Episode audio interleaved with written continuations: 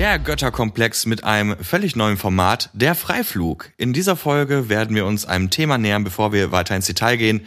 Um das mal kurz zu erläutern, wir werden einfach über ein Thema sprechen, völlig unvorbereitet, einfach nur über das, was uns wirklich interessiert. Und das ist ein Thema, das uns wirklich sehr ähm, bewegt.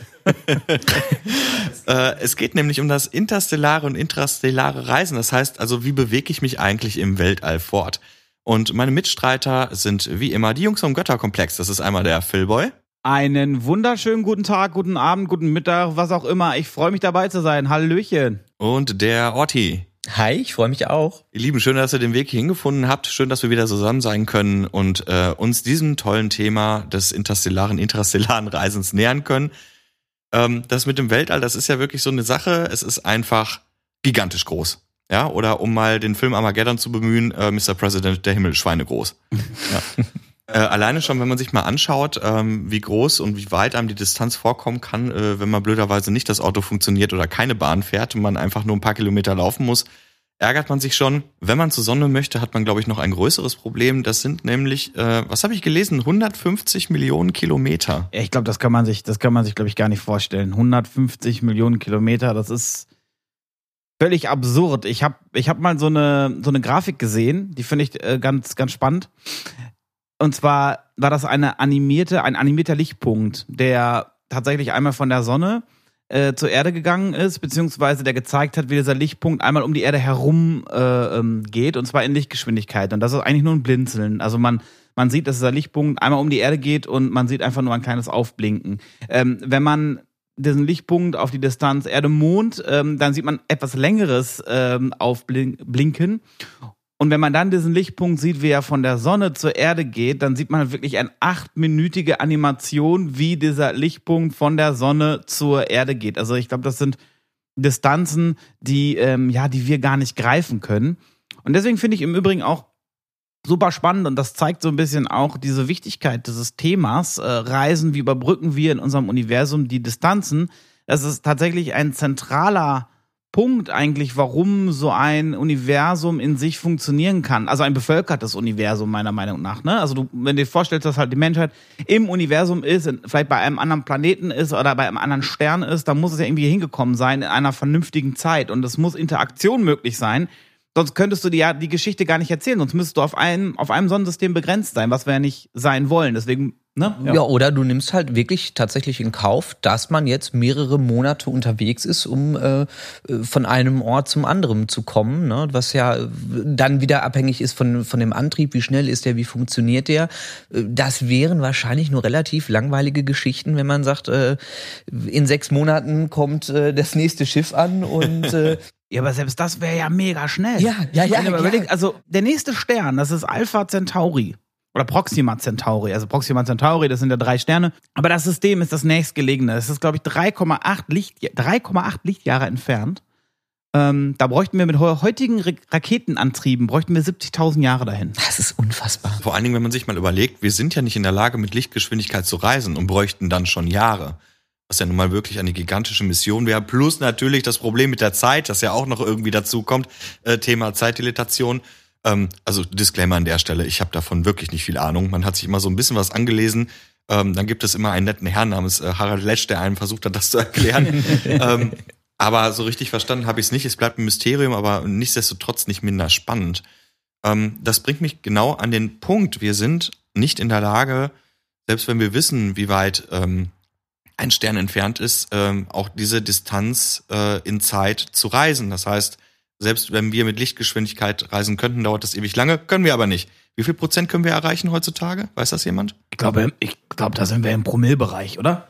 Ja, das ist, glaube ich, überhaupt nicht nennenswert. Also es gibt ähm, auf jeden Fall Konzepte ähm, von Antriebstechnologien, die aber auch bis jetzt äh, noch überhaupt nicht marktreif sind. Also wenn man über Sonnensegel spricht, die dann auch Jahrzehnte erstmal brauchen, die angetrieben werden müssen oder äh, in nahe, also in, in weit entfernter Zukunft Fusionstriebwerke oder sowas, die dann, wenn sie dauerhaft Schub geben, vielleicht auf zwei bis drei Prozent der Lichtgeschwindigkeit kommen. Das ist jetzt aber auch hier kein, ähm, kein recherchiertes Wissen. Das ist mit Sicherheit irgendwann vorstellbar, aber wenn wir jetzt über unsere jetzigen chemischen ähm, Antriebe sprechen, äh, dann, dann äh, sind wir, glaube ich, wirklich eben bei diesen äh, Distanzen zum nächstgelegenen Stern in einem Bereich, der, der absolut ins Fantastische abdriftet und das auch, auch äh, nicht, nicht nennenswert, äh, anstrebenswert ist, solche, solche Reisen zu unternehmen, weil man bräuchte ja für sowas auch Generationsschiffe, wo mehrere Menschen mehrere Jahre äh, drauf leben und die müssen versorgt werden. Ähm, vorstellbar ist mit Sicherheit, dass mal eine Sonde oder sowas dahin geschickt wird, die dann äh, für, für eine kurze Zeit mal durch so ein, durch so ein Sternsystem durchfliegt. Aber ähm, vom heutigen Stand der Technik äh, sind wir da noch so weit von entfernt. Es ist ja tatsächlich noch nicht mal denkbar gerade, ne? Ja. Also wir sind ja so weit weg davon, dass es, dass wir eigentlich, und deswegen ist es ja Science Fiction, aber mit Götterkomplex, um jetzt mal ein Wort zu bemühen, wo sich alle gleich freuen werden, aber Hard Science Fiction funktioniert halt nicht, wenn du in ein anderes Sonnensystem willst. Ja, Hard Science Fiction haben wir auch tatsächlich für uns dann noch erstmal ausgeklammert, weil die Möglichkeiten sind einfach zu besprengt, äh, zu besprengt. Die Möglichkeiten sind einfach zu beschränkt. Und das Geschichten erzählen ist uns ja wirklich ein Anliegen und spannende Geschichten erzählen ist uns ein Anliegen. Es gibt natürlich Science-Fiction-Formate, da hatten wir ja schon mal drüber gesprochen, die aber auch so ein bisschen mit dieser Thematik spielen. Thema Kryoschlaf, Thema, wie Ortiz gerade gesagt hat, äh, Generationenschiffe. Ähm, kennt ihr den Film Passengers? Ja. Ja. Ähm, da pennen die Leute ja nun mal auch eine ganze Weile und äh, werden dann auf einem anderen Planeten wach, sind aber mit der Einstellung unterwegs, ich werde die Verwandten, die ich zurückgelassen habe, auch nie wiedersehen. Ne? Ja, und ich frage mich, wie willst du denn bei sowas eine valide Geschichte, ein valides Universum erzählen, wenn äh, die Geschichte immer ist, es spielt, keine Ahnung, in unserem Sol-System. Und ich würde dann aber eine Generation brauchen, um ein neues System zu bereisen. Selbst wenn es so schnelle Schiffe gibt, dann ist das ja schön, aber dann erzählt unsere Geschichte im Prinzip, wie das Generationenschiff aufbricht. Naja, und dann kannst du entweder auf dem Generationenschiff erzählen, was da so passiert, innerhalb des, des Schiffes, ähm, oder du erzählst weiter die Geschichte auf der, auf der Erde oder in, in unserem Sonnensystem. Aber ein Austausch, keine Ahnung, eine Handelsbeziehung oder das feindliche Sonnensystem X greift das Sonnensystem Y an oder sowas, das ist ja gar nicht möglich. Eine sehr spannende Vorstellung, die wir natürlich aus der Popkultur übernommen haben. Das, was uns an Science Fiction immer gereizt hat, ist natürlich auch die Möglichkeit von Konflikten, Konfliktpotenziale, die sich ergeben durch das völlig menschliche Naturell des äh, Ich will mehr haben als du und nehme den größeren Stock und hau dir auf den Kopf. Ähm, ein wirklich spannendes Ding, was natürlich mit, ich sag mal, Generationenschiffen, die sich langsam fortbewegen, nicht unbedingt spannend erzählt werden kann.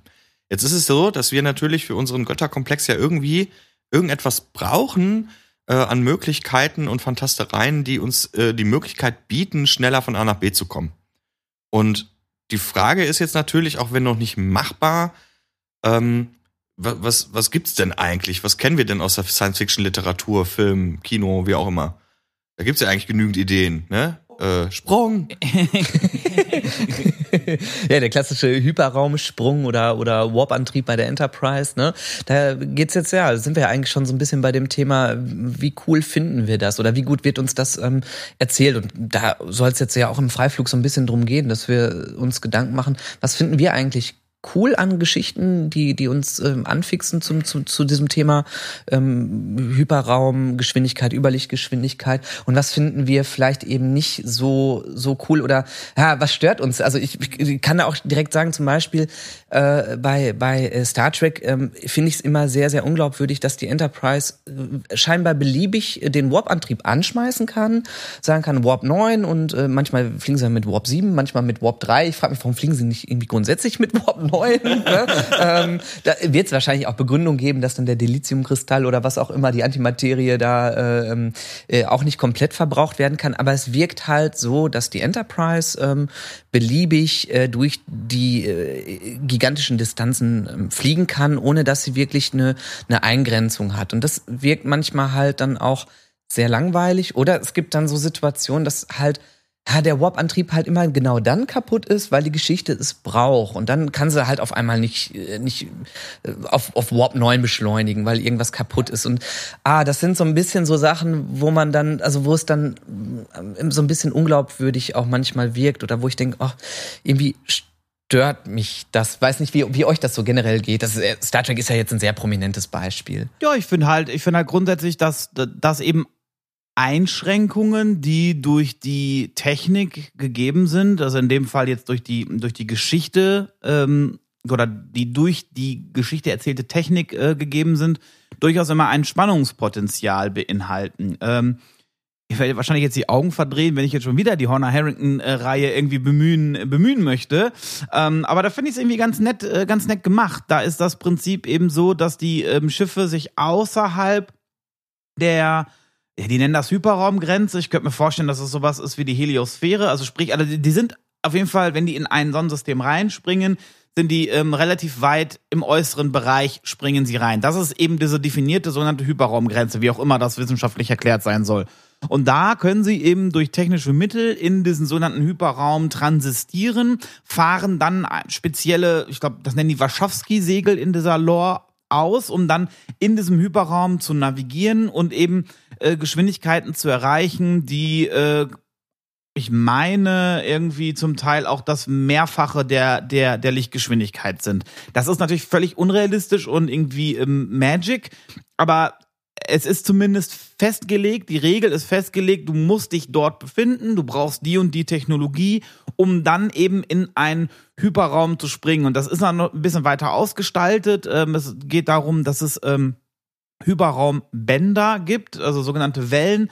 Irgendwie, es geht von Alpha, Beta und so weiter, geht das weiter. Und ich glaube, in einem je höheren Hyperraumband du unterwegs bist, desto schneller bist du. Und es gibt eben schnelle Schiffe, die dann, die es eben schaffen, in, in wirklich hohe Hyperraumbänder zu gehen und super schnell irgendwie dann, äh, ähm, also das Vielfache der Lichtgeschwindigkeit zu haben, während zum Beispiel langsamere Frachter aus Gründen dann irgendwie nur in niedrigen ähm, Hyperraumbändern irgendwie unterwegs sind. Und das sind dann Einschränkungen, die finde ich dann schon wieder irgendwie interessant, ob, ob, sich, ob ich die jetzt cool finde oder nicht, keine Ahnung, sei dahingestellt. Aber ich finde sie grundsätzlich eigentlich ganz, ganz interessant, um eben auch den Faktor zu haben, ich kann damit eine Geschichte erzählen. Keine Ahnung, meine Technologie ist beschädigt, ich kann nur in das Beta-Hyperraumband äh, transistieren. Dadurch bin ich langsamer, kann verfolgt werden. Oder ich komme immer an dem und dem Punkt raus dadurch kann eine Abfangflotte da sein. Also ich kann halt durch die Einschränkungen kann ich eben eine Geschichte erzählen. Das ist richtig. Ähm, es ergeben sich ja blöderweise auch durch äh, multiple Möglichkeiten auch ganz viele Gefahren von Plotholes. Ich sag mal, ein ganz prominentes Beispiel für mich ist immer Star Wars. Mhm. Es gibt so viele Momente, in denen man sich dann denkt, warum zur Hölle bist du nicht einfach auf die andere Seite gesprungen? Mhm. Ja? Und das ist etwas, was das Ganze so inkonsistent macht. Cool auf der einen Seite, aber inkonsistent auf der anderen Seite. Das heißt, eine Beschränkung, wie Philipp sie gerade angebracht hat, äh, Philboy, entschuldige, ähm, ist dann schon wieder nötig, um, wie er schon richtig gesagt hat, eine spannende Geschichte erzählen zu können. Das stimmt, du bist da, ähm, ich, ich glaube, das hatte ich auch bei Star Wars Episode 1, da wurde irgendeine Blockade ähm, errichtet ähm, da sind so zwei Raumstationen, die, die kreisen um einen Planeten rum. Die Handelsföderation. Die Handelsföderation macht eine Handelsblockade und das sind irgendwie so zwei donutförmige Schiffe.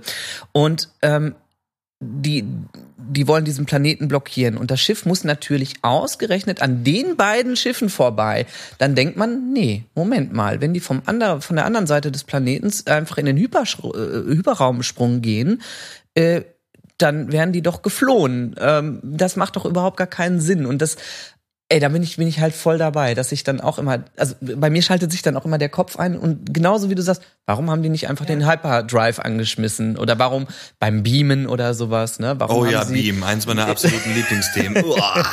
können, wir, können wir auch gerne noch drüber sprechen, aber das ist, das sind ja tatsächlich Dinge, dass wenn man sowas nutzt, ja, ähm, man ganz oft denkt, warum haben sie das nicht so gemacht, warum haben sie das nicht so gemacht? Und diese Limitation, die Philboy jetzt gerade angesprochen hat, die, ähm, ja, die haben halt etwas mehr Potenzial, um zu sagen, ah, ähm, wenn gesprungen wird, dann nur an den und den bestimmten Punkten. Und dort macht es dann Sinn, zum Beispiel eine Blockade zu haben oder einen strategisch wertvollen Eintritts Punkt für, für einen Hyperraumsprung oder sowas zu haben und es halt eben nicht, nicht beliebig zu machen. Da finde ich das schon bei zum Beispiel äh, Battlestar Galactica ein bisschen cooler gelöst. Da haben sie ja auch den Hyperraumsprung, aber ähm, der muss kompliziert berechnet werden und die können ähm, teilweise ähm, ja auch nicht alle fünf Minuten wild durch die Gegend springen, sondern äh, das muss sich wieder aufladen. Es, die Berechnungen dauern eine gewisse Zeit und äh, in der Zeit, wenn die Galactica dort behagt gejagt wird von, von, von Kampfschiffen,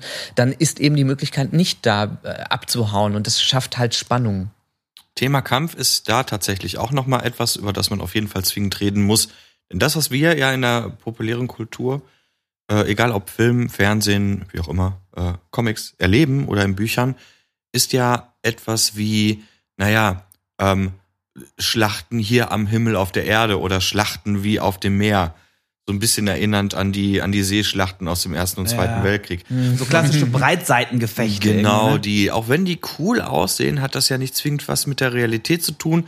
Hier an der Stelle dann nochmal die Erinnerung. Uns ist klar, wir wollen kein Hard Science im klassischen Sinne, Mhm. sondern wir möchten uns auch die Freiheit nehmen, coole Geschichten zu erzählen. Und dazu gehört es auch natürlich, das Wissen von heute auch ein bisschen zu biegen.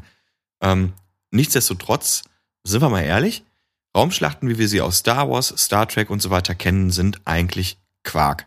Jetzt kann man sich natürlich überlegen, ist die Alternative dazu, nämlich die Physik des freien Falls, der ja auch Energie spart, um jetzt mal ein kleines anderes Thema vorzugreifen, dann nicht einfach nur völlig unspannend bei Science Fiction? Wie meinst du das denn konkret? Naja, wenn ich keine Möglichkeiten habe, Geschichten zu erzählen, die auf Nahkampf abzielen, wo bleibt denn dann, äh, wenn ich eine Kriegsgeschichte erzählen möchte, die Spannung?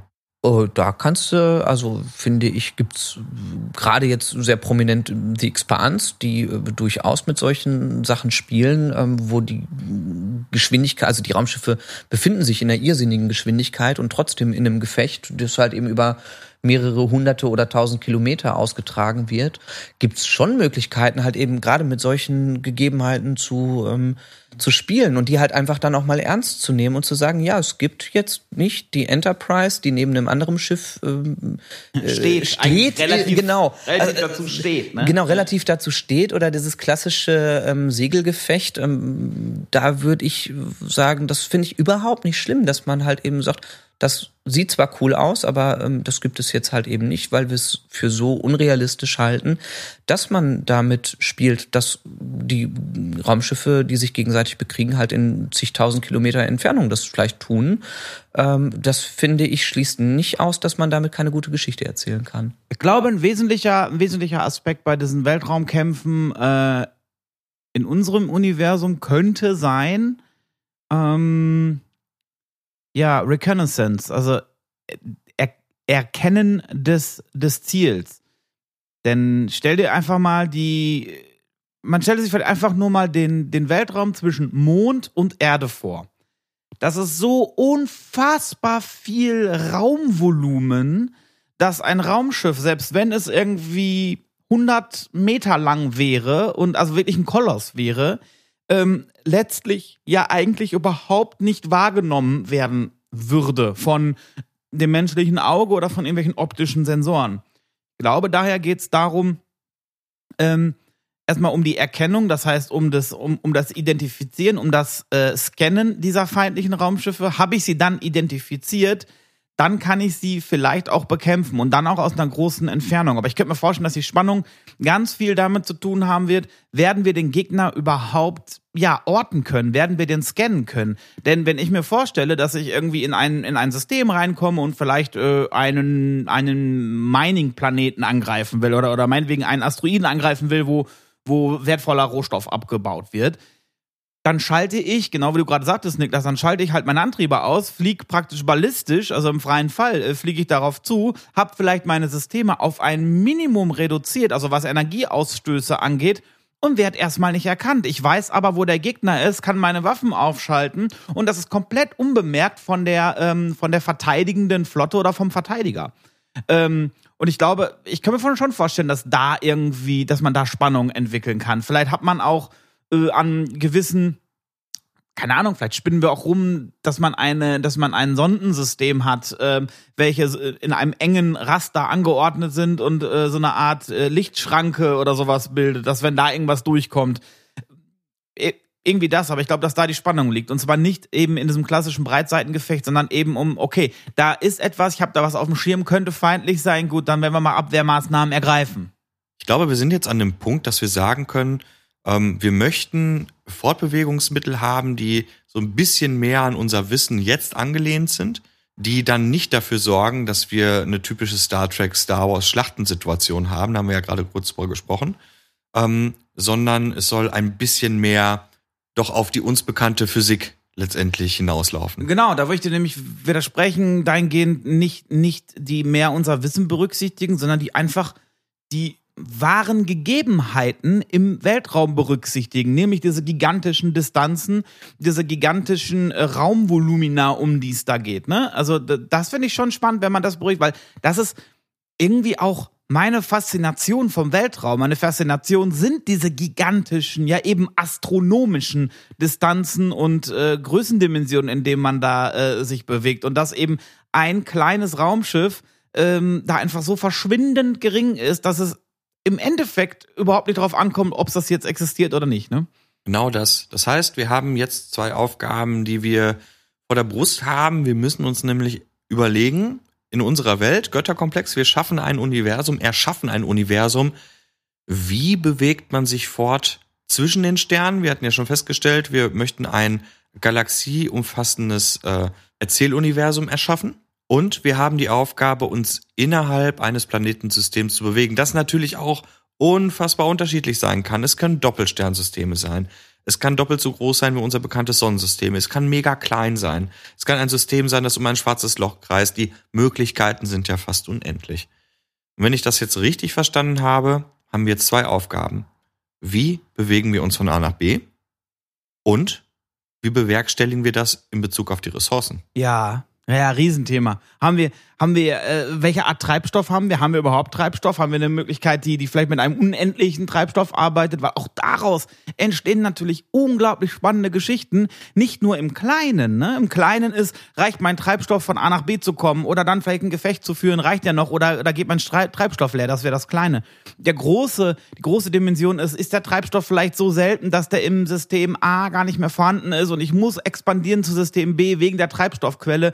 Sind wir so ein bisschen in diesem, in diesem Ölding drin, was es heutzutage irgendwie gibt, ne? Der Kampf um diese Ressourcen. Aber das sind glaub, genau die Spannungsfelder, glaube ich, die es dann, wo wir die Grundsteine legen müssen, um später auch drauf aufzubauen, ne? Ich habe mal ähm, gelesen, ähm, dass es so Antimaterie-Sterne gibt, äh, als jetzt so eine, weil du gerade sagtest, so, so, so eine wertvolle Ressource, ne? Und man spricht ja auch immer, also es ist jetzt auch überhaupt nicht recherchiert und ob das, ob das jetzt wissenschaftlich fundiert ist, aber da habe ich mal ein YouTube-Video zu gesehen, weil man ja sagt, dass Antimaterie so unfassbare Energiemengen freisetzen kann. Und das wäre halt ja irgendwie cool, wenn man sagen würde, also, ne, man, man findet heraus, dass es tatsächlich so sein könnte, dass es solche Sterne gibt. Und die haben diese, diese Antimaterie und man hätte Kollektoren, die das aufgreifen und dort so eine super seltene Ressource, die dann für alle Kulturen mega relevant wird, weil sie dorthin wollen. Ähm, und äh, dadurch halt ein strategischer Punkt ähm, äh, sich sich entwickelt oder die Hochkultur sich darum um diesen diesen Stern bildet, äh, weil weil das das das Reisen in andere Sternsysteme ermöglicht. Sowas finde ich halt super super cool und dann halt auch eben zu überlegen, ja gut, ne, wie sieht das denn aus? Wie oft warpt ein Schiff? Wie sieht der der Antrieb dann aus? Wie oft funktioniert der eigentlich, äh, um um äh, dann genau halt weiter weiter zu überlegen wie spinnt sich die, die Geschichte eigentlich darum? Denn diese Reisezeit ist ja eigentlich schon fast der Beginn, deswegen haben wir das jetzt ja auch so ein bisschen zum Thema genommen, wie sich die komplette Kultur entwickelt und die, die ganze Geschichte sich erzählen kann. Das ist so ein bisschen jetzt auch so bewusst von uns gewählt, damit anzufangen, mit den Überlegungen, was finden wir denn da eigentlich cool? Ähm, und da schwebt uns ja schon vor, dass äh, ja man halt also klar, wir haben Distanzen, die manchmal auch, dass man sagt, das, das dauert Monate, bis, bis man von A nach B kommt, aber im Großen und Ganzen wollen wir schon eine dynamische und schnelle Geschichte erzählen, dass eigentlich alles vernetzt ist und so. Aber auch da natürlich die Frage, was ist denn eigentlich die Motivation, überhaupt zu reisen? Also wir in der aktuellen Erde reisen ins Weltraum, weil wir erforschen wollen, weil wir entdecken wollen abgesehen jetzt mal von Kommunikationssatelliten, die ganz konkreten Nutzen auf äh, für für unsere Erde irgendwie äh, bieten.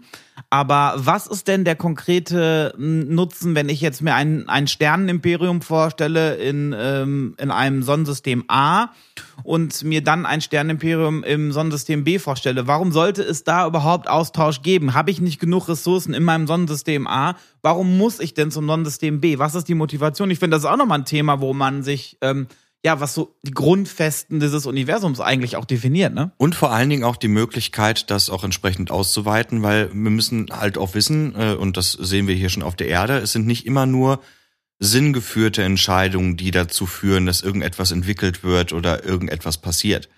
Wenn eine Kultur aus sich heraus beispielsweise schon sagt, nee, es gehört äh, einfach zu unserem Glauben, zu unserem Sein, ähm, es ist identitätsstiftend, dass wir einfach von A nach B reisen, weil das irgendwie so ein Ding ist, ja, wenn du das machst, dann bist du erwachsen, ähm, kann das auch wieder dazu führen, dass gewisse Entwicklungen gemacht werden. Das heißt, wir haben immer noch die Möglichkeit, sehr viele Geschichten zu erzählen, die ein bisschen weggehen von dem, es muss halt immer sinngeführt sein. Mhm. Aber lass uns, also lass uns da mal gut bleiben, weil das ist ein Kernpunkt, den wir eigentlich echt von vornherein definieren müssen. Wir wollen Multi-Sternsysteme haben und wir müssen eine Kultur haben oder wir müssen eine Geschichte erzählen, die von unserer Menschheit jetzt ausgeht, die sagt, okay, irgendwann ist die fähig, dahin zu kommen. Warum sollte die das überhaupt machen? Das ist voll die super gute Frage, die ich mir bisher kaum so richtig beantworten kann, weil eigentlich so viele Argumente dafür sprechen, dass alles, was wir brauchen, in unserem Sonnensystem zu finden ist. Und wie Philipp ja schon gesagt hat, ist das groß genug, um, um äh, und bietet Platz für zigtausend Ressourcen äh, und, und, und Kollektoren und Raffinerien und Kulturen, die dort expandieren können, dass die Frage so absolut gerechtfertigt ist, warum sollte man überhaupt anfangen, einen Warp-Antrieb zu bauen, um in ein fremdes Sternensystem zu kommen und dort zu expandieren, wenn wir doch mehr als genügend Platz und Ressourcen bei uns vor der Tür haben. Finde ich ist schon also eine super krasse Grundsatzfrage. Und das ist eine Grundsatzfrage, die wir auf jeden Fall nochmal auf einem anderen Freiflugabend nochmal sehr intensiv besprechen müssen, ähm, weil es meiner Meinung nach schon sehr hart in das Thema Kultur geht und wie entwickelt sich eine Kultur über mehrere Jahrhunderte bis sie da angekommen ist, wo wir sie dann halt irgendwann stehen haben. Und Orti hat vollkommen recht. Dieser Weg dorthin, der bestimmt auch, wie sich diese Kulturen fortbewegen. Es bestimmt auch ein Stück weit, in welche Richtung sie sich technologisch entwickelt hat und was sie damit verbindet.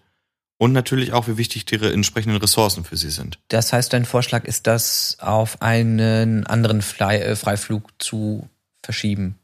Äh, das wäre mein Vorschlag, wenn ihr damit einverstanden seid. Musste ich mal kurz ein bisschen ja. drüber nachdenken. Ja, ich finde es schon sehr, also glaube, Niklas, du hast da recht, dass es wirklich ein sehr, sehr kultureller Aspekt ist. Nichtsdestotrotz sollten wir das unbedingt unterstreichen und, und wirklich als, als Thema, also die, wir müssen die Frage beantworten, was ist die Motivation, mhm. ähm, in, in andere Sonnensysteme zu expandieren, zu reisen? Ne? Zwingend, weil wir wollten ein konsistentes Universum, also müssen wir diese ja. Frage auch beantworten. Ja. Aber ich gebe dir recht, das ist eher eine Kulturfrage, eher eine kulturelle Frage, also eine typisch menschliche Frage eigentlich auch.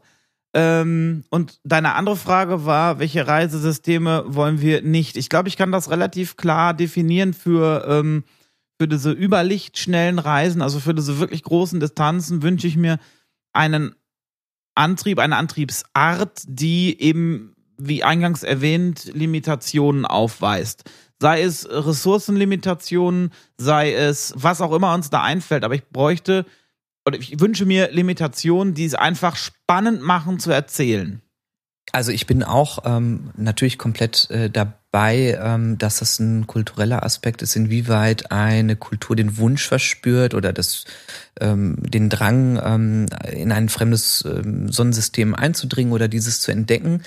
Ähm, man könnte aber auch Szenarien ähm, als Status quo entwickeln, wo man sagt, na ja, es hat ein Ereignis gegeben, dass die Sonne viel frühzeitiger äh, implodiert oder explodiert oder wie auch immer und eine Kultur gezwungen wird, das zu tun äh, innerhalb einer gewissen, eines gewissen Zeitintervalls. Dass man, wir können im Sonnensystem nicht bleiben, weil unser Sonnensystem wird es bald nicht mehr geben und wir haben noch 300 Jahre, um hier rauszukommen und von dort aus zum Beispiel zu überlegen, dass man äh, solche Gedankenspiele auch noch mit mit mit reinnimmt.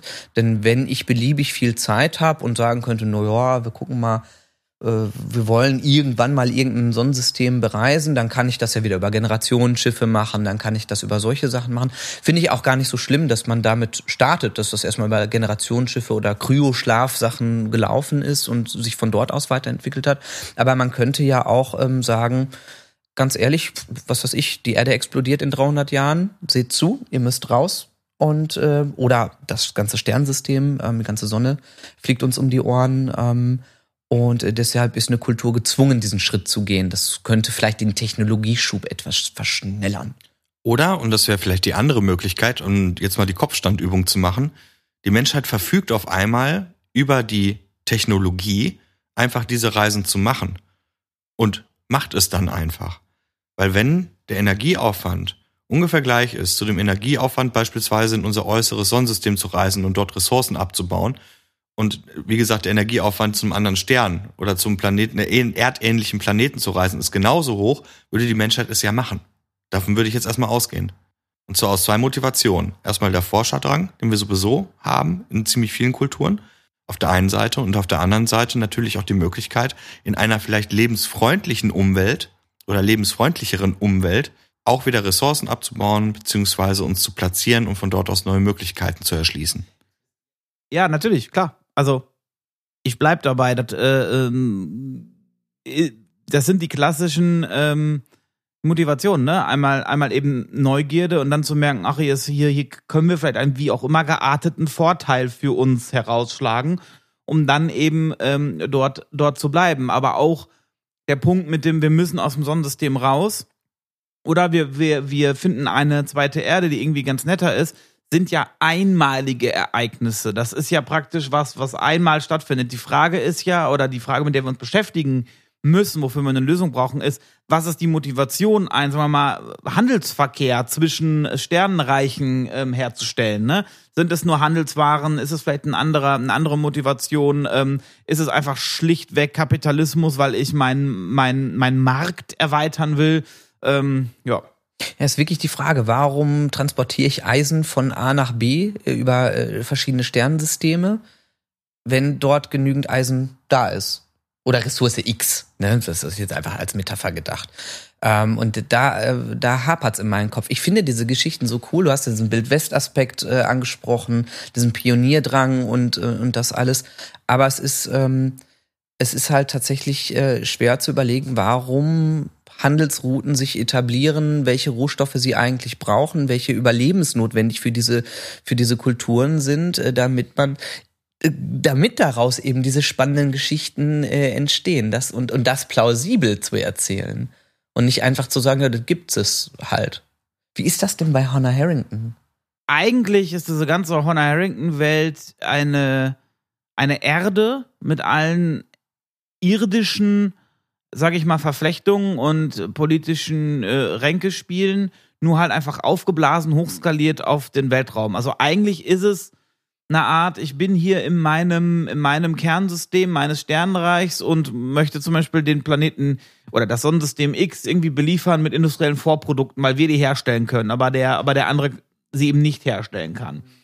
Ähm, und ich halte diese Motivation für ein bisschen kurzsichtig, weil es eben wirklich die Erde ist, die einfach sozusagen aufgeblasen ist und wir uns eigentlich hier in so einem frühen, ja, vielleicht so frühen 19., vielleicht auch Mitte 19. Jahrhundert irgendwie äh, befinden, so von dem, von dem Mindset, von den Gedanken her, ne?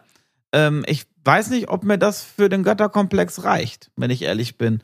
Ähm, da gibt zum Beispiel einen Planet, der ist halt, ja, ein bisschen rückständig, ähm, sehr, sehr religiös und ähm, da sind, dieser ganze Planet ist ähm, eigentlich vergiftet durch, also die ganze Umwelt ist mit Schwermetallen belastet. Nicht, nicht durch menschliches Zutun, sondern es ist einfach natürlich so angelegt, dass der sehr dass der einfach giftig ist für Menschen. Das heißt, die haben so riesige Kuppelwelten oder Kuppelstädte gebaut, worunter die eben ähm, ähm, hausen und ähm, lebendig bleiben können und äh, haben auch Nahrungsmittelfarmen entsprechend, die auch irgendwie im Orbit sind. Jetzt gehen die irgendwie ein Bündnis ein mit diesem Sternreich, von dem auch Honor kommt, also sprich irgendwie, ne, die gehen da eben, ja, so eine Art Handelsbeziehung ein. Da wird dann immer nur gesprochen, dass irgendwelche Handelskonvois da irgendwelche neuesten Technologien und da geht so um Technologieimporte und sowas. Ähm, ja, kann ich mir vorstellen, aber das ist irgendwie auch so ein einmaliges Ding, ne? Und es geht auch davon aus, dass diese beiden Sternreiche auch irgendwie beide irgendwie in so einem kapitalistischen System sind und ähm, es ist wirklich vergleichbar mit zwei Ländern, ne? Ja, genau. Also das ist ja, und das ist ja so ein bisschen das Ding, ne? Das ist so, die Jetztzeit übertragen, einfach äh, nur hochskaliert, aber die Geschichte, die erzählt wird, bleibt die gleiche. Und ist das realistisch? Ne? Ist, das, ist das die Frage, dass wir das ja für uns abkaufen können? Ne? Es ist, erzählt vielleicht eine coole Geschichte, aber vielleicht ist sie eben nicht so plausibel oder für uns nicht plausibel genug, das so zu erzählen. Ich weiß nicht, ob euch das schon aufgefallen ist, aber in vielen Sci-Fi-Geschichten ist es so,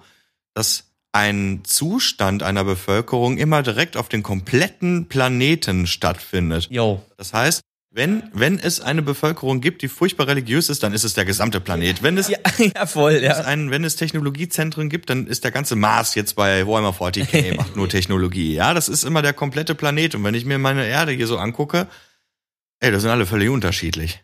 Ein paar haben eine, eine Mappe, ein paar sind richtig schlau, ein paar sind halt echt doof und so weiter und so fort. Ähm, auf jeden Fall ein Thema, das wir in dem, im Kulturbereich nochmal unbedingt besprechen müssen. Mal zurück zur Technologie. Es gibt doch, ich habe gerade schon so diverse Wirkgeräusche gemacht, noch eine Technologie, über die wir reden müssen, weil die auch in verschiedenen ja, äh, Storytellings vorkommt, in verschiedenen Universen vorkommt, und das ist das Beamen. Das Beamen ist ja, glaube ich, ursprünglich mal entstanden in Star Trek, richtig? Ja, das war im Prinzip, ähm, ist es deshalb entstanden, weil man kein Geld hatte, um ähm, ständig eine Animation zu machen, wie ein Shuttle von der Enterprise zu einem Planeten fliegt und äh, eine Landeanimation äh, ähm, äh, darzustellen, weil das halt einfach zu den damaligen Zeiten sehr aufwendig war und sehr teuer ist. Und deswegen hat man das Beamen erfunden. Bin aber auch komplett bei dir, dass ich das Konstrukt Beam total äh, doof finde. und, und halt auch eben so, wie, das ist ja fast gleich wie mit äh, Warpen, also man kann beliebig irgendwo hin beamen, äh, ohne, ohne Zeit zu verlieren. Äh, und dann fragt man sich auch wieder, warum haben die denn nicht gebeamt? Ne? Ähm, also das, das ist irgendwie ähnlich. Ähm, ich bin aber gerade im Kopf nochmal echt bei dieser Frage. Wir waren ja gerade nochmal bei diesem, macht das denn alles Sinn? Und also ne, dieses Waren transportieren und sonst was. Es bleibt für mich nochmal die Kernfrage, wir haben zwar gesagt, wir wollen Multiversen, Multisternensysteme etc. Aber warum? Warum, warum muss das sein? Weil wir das cool finden, weil wir sagen, wir möchten diese Geschichten erzählen, wir möchten diesen riesen Scale haben und wie, ja, na, wie, wie kommt man dann dahin? Das ist echt, das ist so eine, so eine Kernsache. Naja, also. Naja, also. Tut mir leid, Niklas, ich glaube, mit Technologie gibt das heute nichts mehr. Wir sind gerade in so einer schönen Diskussion, Diskussion drin. Also ich glaube, ein sehr, sehr großer, valider Punkt ist sicherlich, dass ähm, man in einem System, welches nicht so irre weit weg ist, sagen wir mal im Radius so von zehn Lichtjahren, dass man da einen Planeten findet, der erdähnlich ist. Das heißt, wo man ohne technische Hilfsmittel ähm, leben kann, wo man eine Siedlung aufbauen kann, wo man eine Stadt gründen kann, wo eine Nation, die es ja wie auch immer geartet in unserem Sonnensystem gibt, aus unseren heutigen irdischen Nationen erwachsen, wo die sagen, hey, hier gründen wir ein, ein Territorium. Vielleicht dieser Kontinent auf diesem Planeten oder vielleicht der gesamte Planet gehört jetzt zu uns, zu unserem Land. Und ich kann mir vorstellen, dass man am Anfang natürlich, wenn ein Reisen innerhalb von einer, sag ich mal, validen Zeit möglich ist, dass man da vielleicht auch Familienmitglieder hat, die dahin ausgewandert sind. Das heißt, dass man über Familienbesuche das erzählen kann, dass diese neue, neu gegründete Kolonie vielleicht dann doch nochmal irgendwelche Artikel ähm, benötigt oder welche Produkte benötigt, die sie selber noch nicht herstellen können. So dass da so ein Austausch schon stattfindet. Wenn es jetzt noch auf diesem bewohnten Planeten eine Ressource gibt, die es vielleicht in unserem Sonnensystem nicht nicht äh, ausreichend gibt, ähm, kann dadurch ein gewisser Handel und ein Austausch entstehen. Das kann aber nur dann entstehen, wenn der Aufwand des Reisens so gering ist, dass es sich eigentlich schon ja fast nicht mehr lohnt, das in unserem äußersten Asteroidengürtel oder so weiter da irgendwas abzubauen. Ne? Also, ja, das ist jetzt diese Motivation, die ich mir irgendwie gerade zusammenreimen können, könnte. Bin da aber auch natürlich wieder bei irdischen Mhm. Vorbildern. Das ist ja das Prinzip der Kolonie, die sich die äh, westeuropäischen König, Königreiche in Nordamerika aufgebaut oder auf dem ganzen amerikanischen Kontinent aufgebaut haben, ne? Nicht nur dort, auch in Asien. Auch in Asien, ja genau. Also bin ich ja eigentlich, äh, bin ich ja zurückgeworfen in den Ko- Kolonialismus, ja, ja. Aber ist das ein spannendes Konzept? Also ist das, das dass man Aktuell ist es für mich das, also ich persönlich bin gerade so beschränkt in, in, in diesem Freiflug, obwohl es ja der Freiflug ist, dass mir gerade kein anderes Konzept einfallen will, was eine Motivation beschreibt. Also drei Motivationen sind mir jetzt aus der, aus der, aus der ganzen Diskussion, die wir jetzt geführt haben, hängen geblieben. die Motivation, die wir gerade gesprochen haben, nämlich der klassische Kolon Kolonialismus, oh Gott, das ist ein schwieriges Wort, aus dem dann irgendwann verschiedene Reiche oder irgendwelche Formen sozialer, soziale Gefüge entstanden sind, die irgendwann autark geworden sind. Dann haben wir die Möglichkeit, dass es eine Notwendigkeit für den Menschen gab, nach außen zu streben, nämlich durch den Verlust der Heimat. Ja, wobei das halt für mich nur ein einmaliges Ereignis ist. Ne? Wenn meine Heimat weg ist, ist meine Heimat weg. Dann brauche ich ja keinen, dann muss ich dann nicht ständig hin und her fliegen. Ja, bist du, genau, bist du im Sol-System X, bist du angekommen, also bist jetzt geflüchtet. Nehmen wir jetzt ein Battlestar Galactica-Szenario. Es gibt jetzt irgendeine Flotte X mit mehreren Generationsschiffen als Beispiel äh, und die finden eine neue Erde ähm, in einem anderen Sol-System, ähm, ja, kolonialisieren da rum und haben dort auch wieder alles, was sie brauchen. Dann brauchen die ja nicht auch schon wieder ins nächste Sternsystem und ins nächste und nächste und nächste und dort Handel treiben. Ne? Das ist so das ist halt super schwer. Ja, aber ich glaube, das ist, aber trotzdem glaube ich, ist das ähm, und deswegen wahrscheinlich doch ganz gut, dass wir gerade über die Motivation gesprochen haben, denn das bringt uns wieder zu der, zu der technischen Voraussetzung, dass ein Reisen zwischen den einzelnen Systemen ja nur dann irgendwie höher frequentiert ist, wenn das Reisen so einfach ist, und zwar was die Zeit angeht und was die Technologie angeht, also Quatsch, was die Zeit angeht und was die Kosten angeht, ähm, dass es ermöglicht, von A nach B zu fliegen. Plus, der dritte Punkt, eben eine notwendige, keine Ahnung, äh, äh, ja, eine Begierde, sei es Land, sei es eine Ressource oder irgendwas. So, diese drei Faktoren müssten eigentlich ja gegeben sein. Vom natürlichen Forscherdrang ausgehend, also wenn wir das jetzt so haben, vielleicht kommen wir da an einen Punkt. Das heißt, die die, das interstellare Reisen muss so billig sein, dass man sagt, ja klar, das probieren wir eben aus, wir springen da mal hin, wir kolonialisieren, wir, wir, wir tauschen Waren aus, weil dann ist logisch, dass ich meine Familie besuchen will oder dass ich äh, eben für, für, den, für die Stadt, die ich da jetzt bauen will, nicht alles vor Ort habe, sondern das, das, das kommt nach und nach von der, vom Heimatplaneten. Äh, da, das ist ja der, dann, dann das notwendige Konstrukt, dass ein interstellares Reisen eben das begünstigt und so günstig ist. Das heißt, wir müssen in unserer Geschichte, wenn wir es wollen, diesen Antrieb so billig wie möglich machen und da brauchen wir dann eine Energiequelle oder sonst was oder ein, ein, ein, ein fantastisches Konstrukt, das äh, das ermöglicht. Das war ein wirklich guter Brückenschlag. Das heißt, wir können uns darauf einigen, die Erde als solche existiert noch und die Technologie, weil sie günstig ist, hat uns die Möglichkeit gegeben, woanders hinzureisen und einen Handel zu starten. Ja, also ja, würde ich, glaube ich, unterschreiben. Also wenn ich mir das jetzt mal wirklich vorstelle, wie das gekommen sein könnte. Du hast erstmal natürlich eine Technologie des, des Überlichtreisens, was vielleicht relativ teuer ist. Oder zumindest was, also was sich leistbar ist in einem, in einem Forschungs, äh, in einem Forschungskontext. Also wir sind jetzt in der Lage, in, zu einem anderen Sternsystem zu springen. Vielleicht hatten wir Sonden schon mal vorher und haben jetzt in einem System, einen Planeten gefunden, der äh, erdähnlich ist. Vielleicht kann man da sogar, vielleicht kann man da sogar leben. Unsere Sonden sagen zumindest, äh, das könnte durchaus möglich sein. Dann wird eine nächste Mission, eine bemannte Mission gestartet. Die fliegen rüber, gucken sich den ganzen Bums an und äh, bauen da vielleicht eine Forschungsstation auf. Und diese Forschungsstation muss ja versorgt werden. Das heißt, na klar, kann man erstmal ein Jahr lang, zwei Jahre lang vielleicht autark sein. Irgendwann braucht es aber dann mal einen Versorgungstransporter. Muss, müssen vielleicht mal auch Forscher ausgetauscht werden. Die, die Crew muss ausgetauscht werden. Dann erkennt man oder die Forscher entdecken, ey Mensch, es gibt hier, keine Ahnung, den und den Rohstoff, ähm, der vielleicht auch auf der Erde knapp wird. Vielleicht geht's auch um sowas Blödes wie, nee, Wasser gibt's ja in unserem Sonnensystem auch viel. Ja, keine Ahnung, es gibt irgendeine Ressource, die dort viel besser äh, abzubauen ist. Vielleicht ist es auch, weil die Menschheit mittlerweile so viele Individuen umfasst, ist es vielleicht auch einfach Agrarland, weil es günstiger ist, auf dieser Kolonie Milliarden Tonnen von Weizen anzubauen, das rüber zu schippern in unser Solsystem, ist vielleicht günstiger als aufwendige Kuppeln auf dem Mars zu errichten oder dem Mars gar zu terraformen oder sowas. Ökofreundliche Kuh- und äh, Vieh-Planeten, äh, die dann genügend Platz für große Ställe haben, damit äh, die, die Nahrungsmittel auch äh, unter, unter genügend Platzbedingungen und umweltschonend produziert werden auf mehreren Planeten. Ja. Kennen Sie das? Sie wollen eine neue Kuh kaufen und leider kein Platz mehr im Stall. Kein Problem. Reisen Sie nach Proxima Centauri. ja, aber äh, da, also von, von dem Gedankengang her, äh, glaube ich, das scheint mir tatsächlich plausibel. Ich glaube, die Schwierigkeit wird jetzt plausibel zu erklären, wie man so kostengünstig äh, interstellar reisen kann. Ähm, also Was? ich, ich steige damit ein, dass ähm, den Forscherdrang gibt es. Wir versuchen jetzt schon Warp-Sprünge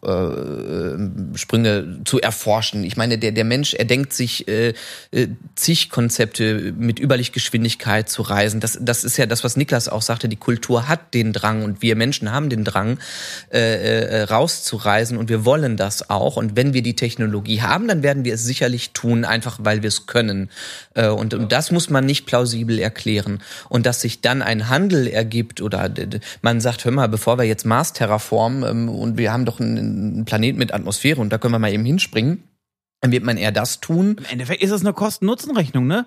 Im Endeffekt, wenn du weiter in einem, äh, von einem kapitalistischen System ausgehst und ehrlicherweise ist das einzige, ist Kapitalismus das einzige, sag ich mal, ja, Wirtschaftssystem, was wir aktuell kennen, was irgendwie sinnstiftend ist oder beziehungsweise was funktioniert, dann ist Kosten immer ein Faktor. Und ähm, ja, bevor du halt, ein, keine Ahnung, 10 Billionen äh, Dollar in die Hand nehmen musst, um den Mars zu terraformen, kannst du lieber ähm, deut- für deutlich weniger einen Planeten, der nicht in unserem Sonnensystem ist, ähm, kolonial kolonialisieren, wirklich ein schweres Wort, ähm, um dort eben äh, Re- Ressourcen abzubauen oder ja, Lebensmittel abzubauen.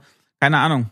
Äh, so solche Geschichten, das kann schon, das kann schon eine Motivation sein, ja. So, das heißt für uns jetzt aber, wir müssen irgendeine Technologie finden, die in unserer Welt machbar und irgendwie günstig ist. Wird sich sowas denn ausgedacht?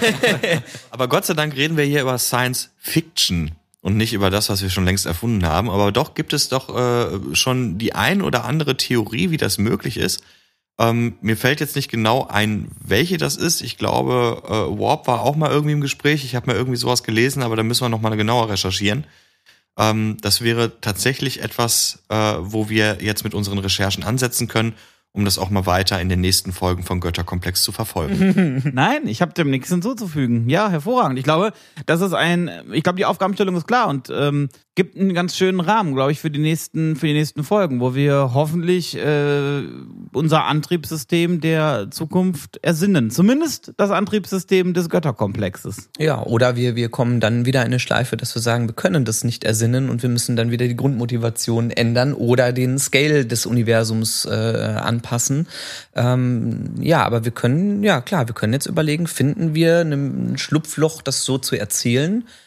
Oder müssen wir uns nochmal wieder in dieser Runde zusammenfinden mit euren Ideen, auch vielleicht aus der Community, die sagen, ey, es gibt doch noch zig andere Motivationen, ähm, die, die würden wir dann gerne auch ähm, mit besprechen, dass, dass man dann überlegt ähm, in, in, ähm, in ferner Zeit, ähm, dass man dass man diesen Status quo, wie kommt die Menschheit eigentlich äh, dazu, solche Entfernungen zu überbrücken äh, und wie kosteneffizient kann man das machen, dass wir das näher ergründen und dann einfach nochmal schauen, dass wir an der Stelle schauen, haben wir eine Plausibilität und haben wir ein Konzept und wenn nein, dann gehört es ja auch zu diesem Projekt dazu, ähm, einfach nochmal, äh, ja, die Gedankenschleife dann wieder neu aufzumachen, je nachdem. Ihr merkt schon, es ist ein sehr, sehr dynamisches Ding, was da vor unserer Nase liegt.